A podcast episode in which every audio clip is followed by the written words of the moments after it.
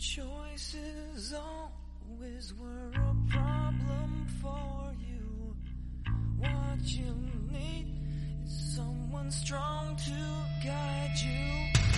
Deaf and blind and dumb and born to follow. What you need is someone strong to guide you like me. Bienvenidos a un nuevo episodio de Leyendo Martillazos, famoso podcast de análisis de libros clásicos de la literatura, la filosofía, hartos bodrios. Hemos analizado y se vendrán también. ¿No es así, querido amigo Jorge? Así es, compañero. Pronto vamos a tener más bodrios. Así es. ¿Cómo estás, Eduardo? Bien, a propósito de los bodrios, Jorge, he recibido hartas amenazas.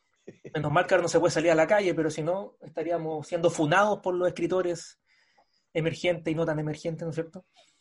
Pues sí, la, la- yo te dije de lo que pasó con la turba de fanáticos de Paradis. Sí. Te dije. Bueno, la otra vez me, un, un amigo, le aprovecho de mandar saludos, Cristian, que siempre nos manda memes e informaciones en torno al podcast, nos mostraba una foto de lo que ha bajado el precio de los libros de Baraít, fíjate. Sí, se debe al podcast. se debe Yo creo que están más caros los de la cuneta ahora que los de la librería. Después de la recomendación. Sí, así que ese es el efecto leyendo a Martillazo. Bien. Haciendo Oye. lo suyo, compañero. Jorge, ¿es cierto que anduviste haciendo algunos cursos por ahí? Sí. ¿Estás Fíjate que estuve haciendo unos cursos exactos, me hice una capacitación de educación sexual, sí, aprendí varias cosas, mira tú que no sabía, que había olvidado porque recuerda que las debía, las debía haber aprendido con Carlos Cuauhtémoc Sánchez. Sí. Claro, sí, pero las olvidé, así que hice un curso de educación sexual, así que cualquier cosa, Eh, duda que tengas, Eduardo, de posiciones, de lubricantes, lo que sea, puedes conversar conmigo, ¿ah? Bueno, una, una mala noticia porque Jorge está pensando en hacer otro podcast de educación sexual. No, yo fui así, martillando solo acá, compañero, solo acá se martilla. Jorge, hay que martillar los libros nomás. Sí, no voy a martillar nada más porque duele, lo intenté, dolió. Ni los guarenes. ¿no? Sí, Jorge, nos solamente. quiere dejar. Jorge nos quiere dejar. Está bien, no importa. No, jamás, te Haremos un repaso por ahí. Vamos a hacer un, un casting. Vamos a hacer un casting por Instagram. Pues, Jorge, ¿Qué vamos a eh, hoy día, Eduardo? Hoy día vamos a analizar un libro, Jorge, muy interesante. Eh, nuevamente una filósofa, vamos a trabajar, de Hannah Arendt. ¿m? Ah, ya, bien. Eh. Es un libro que se llama Sobre la violencia. ¿ya? Es del año 1970. Antes de entrar en detalle al libro, Jorge, eh, contextualizar brevemente algo de la nutrida, eh, nutrida digo, biografía de, de. ¿ya? Fue una filósofa y teórica política alemana de religión judía y que posteriormente se va a nacionalizar estadounidense en el año 1951. ¿ya? Eh, destaco lo de la religión, Jorge, porque va a ser eh, la razón del que ella deje finalmente Alemania, ¿ya? debido a la persecución que sufrió por parte de los nazis. Perfecto. quienes además le retiraron la nacionalidad en 1937. ¿ya? De hecho, durante un gran tiempo, Ana Arendt fue apátrida, ¿no? no tenía nacionalidad. Bueno, en lo político, ello- ella defendía un pluralismo, en vista de potenciar la libertad y la igualdad entre las personas. Era, de hecho, fíjate, crítica de la democracia representativa y prefería un sistema más bien de consejos o formas de democracia más directa. Eh, a modo de Cawin, Jorge, yo sé que a ti te gustan los Cawin, mantuvo una relación amorosa, secreta, con Heidegger. Mira, oye, cuidado, esto lo podría estar escuchando Baradit, Eduardo. Eh, mira, y estamos podría- haciendo la pega. Y, en una semana tenemos libro nuevo, compañero. estamos haciendo la pega. Mira, y peor, o sea, no sé si peor, pero bueno, estas cosas pasan. ¿ah? Eh, Heidegger tenía 35 años y ella 18. Mm, te dicen el tonto. Heidegger estaba casado, con hijos, profesor universitario, ¿no es cierto? Y ella era estudiante de esa universidad. ¿no? Al final tuvo que cambiarse por lo incómodo de la situación. Y sobre todo se distancia finalmente de Heidegger cuando éste entra al partido nazi, pues, imagínate. Ella siendo. Oh, claro. Bueno, después eh, Hannah Arendt estaba como en la élite un poco intelectual de la época, ¿no? Aprendería de Husserl, de Jaspers, fue eh, amiga también de Hans Jonas. En general, si uno lee parte de la biografía de ella, estaba como en esta élite intelectual de, la filosofía alemana, ¿no? Bueno, vamos al texto, Jorge. Algunas ideas generales y algunas distinciones que son bien interesantes, incluso llevarlas al ámbito más de la contingencia nacional, incluso, ¿no? Bien. Bueno, ella analiza en particular el siglo XX, que sabemos muy marcado, por cierto, por diversas guerras y revoluciones, y ella se propone analizar ahí en particular el fenómeno que traspasa, según ella, el siglo, ¿no? que es la violencia, la que usualmente se justifica como un medio válido para alcanzar un determinado fin. ¿ya? El problema, dice Ana Arendt, ¿no es cierto?, es que producto del desarrollo tecnológico, los medios, entendidos como armas de destrucción masiva, por ejemplo, amenazan con acabar con todo fin posible, ¿no? convirtiendo entonces a la violencia como un fin en sí misma. Ya no sería vista como un medio para, sino un fin. ¿no? Eh, entonces, también da cuenta de la agresividad que suelen mostrar las protestas de los movimientos que buscan reivindicar algunos derechos ¿ya? Eh, en el siglo XX. Eh, y ahí describe ¿no? como sintomatología estos movimientos que están caracterizados por una furia desatada, la cual muchas veces, dice ella, termina por convertir esos sueños en pesadillas. Ella habla entonces de las rebeliones estudiantiles, por ejemplo, marcadas casi exclusivamente por eh, consideraciones morales. ¿no? Entonces, de hecho, ella dice que uno de los acontecimientos totalmente imprevistos de su siglo, donde la violencia es vista como el único medio de interrupción posible ante los procesos automáticos en el dominio de los asuntos humanos. ¿ya? O sea, como que no habría otro medio político, por ejemplo, de diálogo o más racional para el cambio, eh, más que la violencia. ¿no? hay una distinción importante en esta obra, Jorge, entre eh, violencia y poder, que muchas veces se asocia a quien tiene el poder, ejerce también la violencia para mantenerse en el poder. Pero hay una diferencia importante que es interesante analizar, porque ella dice que el poder precisa siempre del número, mientras que la violencia puede prescindir del número, ya que descansa en instrumentos. Entonces, mientras en el poder se muestra un todos contra uno, tengo un respaldo, ¿no es cierto?, de grupos, de gente, en la violencia puede darse un uno contra todos, ¿no? Porque tengo instrumentos o medios para hacerme valer, independiente de que tenga respaldo. Entonces, el poder es una propiedad de un grupo, nunca de un individuo. O sea, yo puedo tener instrumentos o medios para ejercer violencia, pero no por eso voy a tener poder. De hecho, necesito esos medios para eh, lograr algún fin. Por eso dice Anare, ¿no es cierto?, cuando decimos que alguien que está en el poder, nos referimos a que tiene un poder de cierto número de personas para actuar en su nombre. Es decir, quien tiene poder necesita de un cierto sustento o de apoyo popular. Sin ese apoyo o respaldo, el poder desaparece. Entonces, una persona por sí sola, en consecuencia, Jorge, no podría tener poder. ¿Mm? Claro. Y el tema es que ahí es donde puede aparecer la violencia. O sea, esa persona o grupo de personas minoritarias que pierde ese sustento puede hacer uso de la violencia para tratar de mantenerse en el poder. ¿Mm? Bueno, eh, propio entonces de, la, de las dictaduras, de las dictaduras, ¿no? Cuando el pueblo, por ejemplo, solicita su, que se vayan, o de presidentes, que lo estamos viviendo mucho en Latinoamérica, ¿no? Y quieren permanecer en el poder, a pesar de lo que el pueblo, ¿cierto?, determina eh, para sí mismo, ¿no? Y ahí es cuando lanzan, creo yo, el, elemento de, la, de las armas. De la violencia, ¿no? De la violencia. Eh, es lo que vimos, por ejemplo, en el, en el estallido social de octubre, ¿no? El año pasado. Claro. En el fondo, esa fue una manifestación que algunos han criticado de muy emocional, ¿no es cierto? Mm. Desordenada. Eh, recuerdo al rector eh, Carlos Peña, por ejemplo, que muchos lo criticaron porque él reclamaba de que faltaba un orden un poco en el asunto. ¿no? Porque no tenía una cabeza. Una de las cosas críticas también Peña. Mm. ¿Qué, estallido social es ordenado? ¿no? Si finalmente son emociones, sensaciones de injusticia. Que yo creo que surge un poco porque se pierde la legitimidad del cuerpo. O sea, ya no, ya no se respeta esa autoridad, no tiene respaldo. Y por lo mismo la reacción también va a ser violenta. Pareciera, dice Anaren, ¿no es cierto?, de que la violencia fuera un, prerequisito del poder, no siendo este último más que una fachada. De hecho, ocupo ahí una, una idea que ella cita, ¿no? un guante de terciopelo que oculta una mano de hierro. Todo en vista de asentarse o protegerse en el poder. O sea, cuando ya se pierde esa legitimidad, como tú decías, qué sé yo, regímenes dictatorial, autoritario, viene esta, esta herramienta, ¿no? que es la violencia para tratar de, sostenerse. Muy de la mano con lo que decías en, otro, cuando martillaste eh, a Maquiavelo.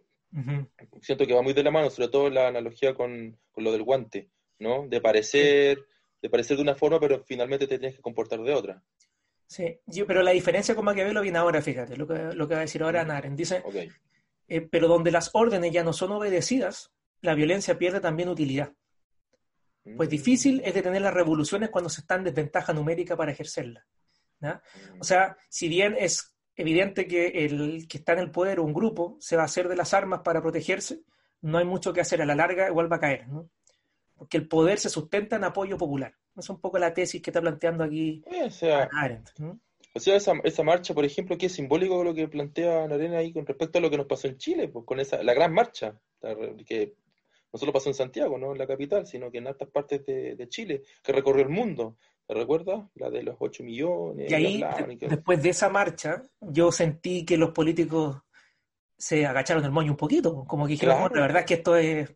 Hay poder ahí. Pues". hay poder, pues tiene que ver con los números, así que mira, interesante, súper. Y siempre los políticos como que eh, trabajan con esto detrás, ¿no? Como que me sustenta tanta gente, ¿no? O el apoyo de tan... Claro. Si tú, si tú te ponías a pensar, Jorge, nuestro presidente salió electo con una minoría de votos, pues. Claro, sacó la mayoría Sí. dentro de una minoría que fue a votar. Entonces, exacto. partimos mal.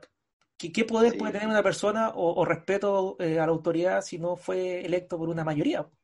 Uno de los problemas que veo que tiene nuestro continente, de Estados Unidos, quizás hacia abajo Canadá, tal vez hacia abajo, ¿no? De que la gran mayoría de los presidentes que tienen nuestra, las naciones latinoamericanas están siendo escogidos por una minoría. Pero aún así en el discurso, o sea, por ejemplo, a Piñera se, cada vez que puede lo dice, ¿cierto? Yo fui escogido por una mayoría, lo decía también Bachelet en su momento, por una inmensa mayoría, ¿cierto? Bueno, sí, uso No. la palabra. Mm. Bueno, eh, una idea para ir finalizando, Jorge dice, a raíz de lo anterior, afirma que el poder corresponde entonces a la esencia de todos los gobiernos, no hacia la violencia. ¿ya? La violencia siempre tiene que tener un valor instrumental, ¿no? Cuenta siempre como un medio para un fin, pero sin este último no hay justificación que la sustente. ¿ya? Ya entraríamos en la violencia por la violencia. O sea, quizá Tiene que porque- tener siempre un fin. claro, o sea, Mm, mm. Un poco analizándolo al contexto nacional, Jorge, eh, toda la violencia que se ejerció por parte de las fuerzas policiales en esto, en el estallido social, ya no tendría sentido, porque es difícil que se legitime ya ese poder. Como que ya se quebró la relación un poco. Entonces la violencia siempre necesita justificación, ser un medio para. Y lo que necesita justificación por algo, destaca Arendt, no puede ser la esencia de nada. Entonces no podríamos ejercer la violencia por la violencia. ¿Qué es lo que se valora como un fin en sí mismo? El poder, no la violencia. Siendo lo que termina por legitimar a las comunidades eh, políticas. Y aquí viene eh, un par de ideas interesantes para finalizar, ¿no es cierto?, de que la legitimación se hace siempre con respecto al pasado, dice Hannah Arendt. Mientras que la justificación se refiere a un fin que se encuentra a futuro. De ahí que la violencia, dice ella, ¿no es cierto?, puede ser justificable, siempre y cuando no sea en un futuro muy lejano. ¿no? Pero no puede ser legitimada. O sea, yo no puedo ejercer violencia en base a algo que ocurrió en el pasado, sino que pensando en un fin a corto plazo. Voy a ser violento para lograr tal cosa ahora, ¿no? Entonces hay una diferencia in- interesante, ¿no? Entonces, por eso, a modo de conclusión, ella afirma que el poder y la violencia son opuestos. ¿no? Pues donde uno domina, falta el otro. Como que no pueden coexistir. está, Al menos, claro, ahí, ahí estaría la diferencia con Maquiavelo. Claro, porque Maquiavelo decía, violencia y poder tienen que ir de la mano siempre. Ahora, la mano, claro. tampoco, tampoco ejercerla siempre, porque Maquiavelo igual se daba cuenta Mm. de que si era un tirano el que gobernaba, finalmente también se iba a ir en contra de eso, ¿no? También iba a haber rebeliones. La idea era ser como carismático, qué sé yo, eh, de alguna manera conquistar a la población, pero también ser como una figura autoritaria, como un padre uno podría pensarlo, ¿no? Claro, Eh, como afectivo, pero con poder. con poder. Oye, entonces, Eduardo, desde la postura de Ana Arendt, eh, a- porque hemos escuchado millones de veces en la televisión, ¿cierto?, chilena, a los periodistas o los analistas políticos, los cientistas políticos, etcétera, de que la violencia que se ejerció, por ejemplo, eh, acá en Santiago, con la quema de los metros, ¿cierto? Fundamentalmente eso, con el tema del metro, ¿cierto? estaría injustificado. Pero si lo vemos desde la postura, creo, de Ana Arendt, ¿cierto?, que era perseguir un fin, ¿cierto? Es decir, quizás el fin después se logró tal vez así como ya textualizar, decir, por ejemplo, cambiar la constitución, pero Sí. en su momento era rabia social, o sea, yo creo que tenía un fin. Creo Mira. que desde las palabras de Ana Arendt podríamos decirle a esos, a esos cientistas políticos que efectivamente entonces la fuerza ahí, ¿cierto?, con- que va acompañada con poder obviamente popular, justificaba inclusive quizá lo, lo sucedido, lo justifica. Bueno, de hecho, la, la última idea que quería destacar, Jorge, tiene que ver precisamente con eso, ¿ya? Y se hace también eh, eco de lo que critica mucho, ¿no? Que no es la forma, ¿no? No es la forma. Claro. Ahora, ¿cómo explicar este fenómeno de la rabia que decías tú que, que fue tan característico de este estallido ¿no? social? La rabia, dice Arendt, brota cuando existen sospechas de que ciertas condiciones sociales podrían modificarse y sin embargo esto no se hace. ¿no? Ah, O sea, es como te- esta sensación de injusticia. ¿no? Entonces reaccionamos con rabia cuando es ofendido nuestro sentido de la justicia y es así precisamente como comienzan a perder legitimidad, ¿no es cierto?, quienes están en el poder. La rabia es sinónimo de injusticia, de conciencia de que las cosas podrían ser de otra manera y que no se cambian, ¿no es cierto?, de arbitrariedad, si se quiere, de quienes están en el poder. Y ahí empieza a perderse legitimidad. ¿no? Y ahí necesariamente va a aparecer la violencia. Cuando ya decae el poder, que ya digamos que no muchos respetan a nuestro presidente, ni siquiera los de su misma coalición. Exacto. Eh, entonces, es cosa de ver los matinales en la mañana, pues, Jorge. Mm, Todos hablando en contra de nuestro presidente, pues, que fue electo por una inmensa minoría. pues. Una inmensa minoría, que quede claro. Entonces, es obvio en una sociedad en la cual no se eh, legitime el poder, que pierda peso, que aparezca violencia. Es un poco la, la enseñanza de este libro, que yo creo que, Oye, que es muy sintomático de lo que nos pasó. Absolutamente. Mm. Interesante, buenísimo. Así que yo los invito a leer este libro, es muy, muy contingente en ese sentido, ¿ya? y sirve para analizarnos, ¿no es cierto?, como sociedad también, pues Jorge. Absolutamente. Por encontrar la respuesta a los fenómenos sociales, compañeros, que están muy... Algo está pasando, pasa algo en Latinoamérica, ¿no? Ahí hay respuestas tal vez con Anaren. Sí, necesaria la filosofía política. Los Sí, filósofos sobre todo, sí, sobre, sobre todo lo que está pasando actualmente, siento en Latinoamérica, o sea, Bolsonaro, lo que pasa con el presidente en México, lo que pasa acá en Chile, lo que está pasando, ¿cierto?, con el peronismo en Argentina, ya lo que está pasando en Uruguay, o sea, Ana Arendt, entonces aquí, boom, Latinoamérica tiene para absorber muchos muchas cosas y observar su realidad desde un punto de vista filosófico que siempre es interesante. sí. Bien, Así que invitadas, invitados a leer este texto. Como siempre, Jorge, agradecemos a, a quienes nos soportan, quienes nos soportan en Spotify, en iTunes, en Google Podcast, en Evox, en Atari, en Polystation. Polystation. Oye, sí, un saludo para todos los que nos escuchan, ¿ah? en todas partes del mundo. Abrazos para todos ellos, compañeros. Pueden seguirnos también en las redes sociales, en arroba estudios cavernarios, para ver los memes de Jorge. Eh, tenemos un equipo creativo eh, que siempre está pensando ideas novedosas ahí para subirlo al columpio. Y en estudioscavernarios.com, pues Jorge, todo aparece también ahí esta información. Pueden copiar y pegar y sacarse siete en el colegio, ¿no es cierto? Terminamos, Jorge. ¿Y eso? ¿Qué hacemos ahora? ¿Nos acostamos? Mándale saludos a los guarenes. ¿eh? Se, se han asomado, se han asomado Siempre están, al, tuyo. lado- están- están al lado mío, siempre, pero acompañados calentitos, calentitos. Aquí la oreja y. Sí. Anda a calentar el vinagre, Jorge. Oh, finalmente sí, mira, tengo mi vinagre ahora, Eduardo, estoy está en la última etapa, está en la última etapa, está fermentando prácticamente, así que, sí, bueno, lo que fermente me lo pasa, pasa alcohol ya, pero antes lo ocupo como vinagre. Sí. Muy bien. Sí. Manda la foto después por los resultados. Sí, va mejorando, tranquilo. Vamos a publicar en. Instagram. ¿ya? Hay mejora, hay mejora. Ya, Jorge, Mientras no publique vemos. ningún otro libro, Baradit, mientras no publique ningún otro libro, esto va a se vienen más bodrios, Jorge. Prepárate. Se vienen más hemorroides. Se Vienen hemorroides. Lo cierto. La gente lo pide. Es lo que más vende, Jorge. Es lo que más vende. ya, nos vemos. Abrazos para todos. Chao.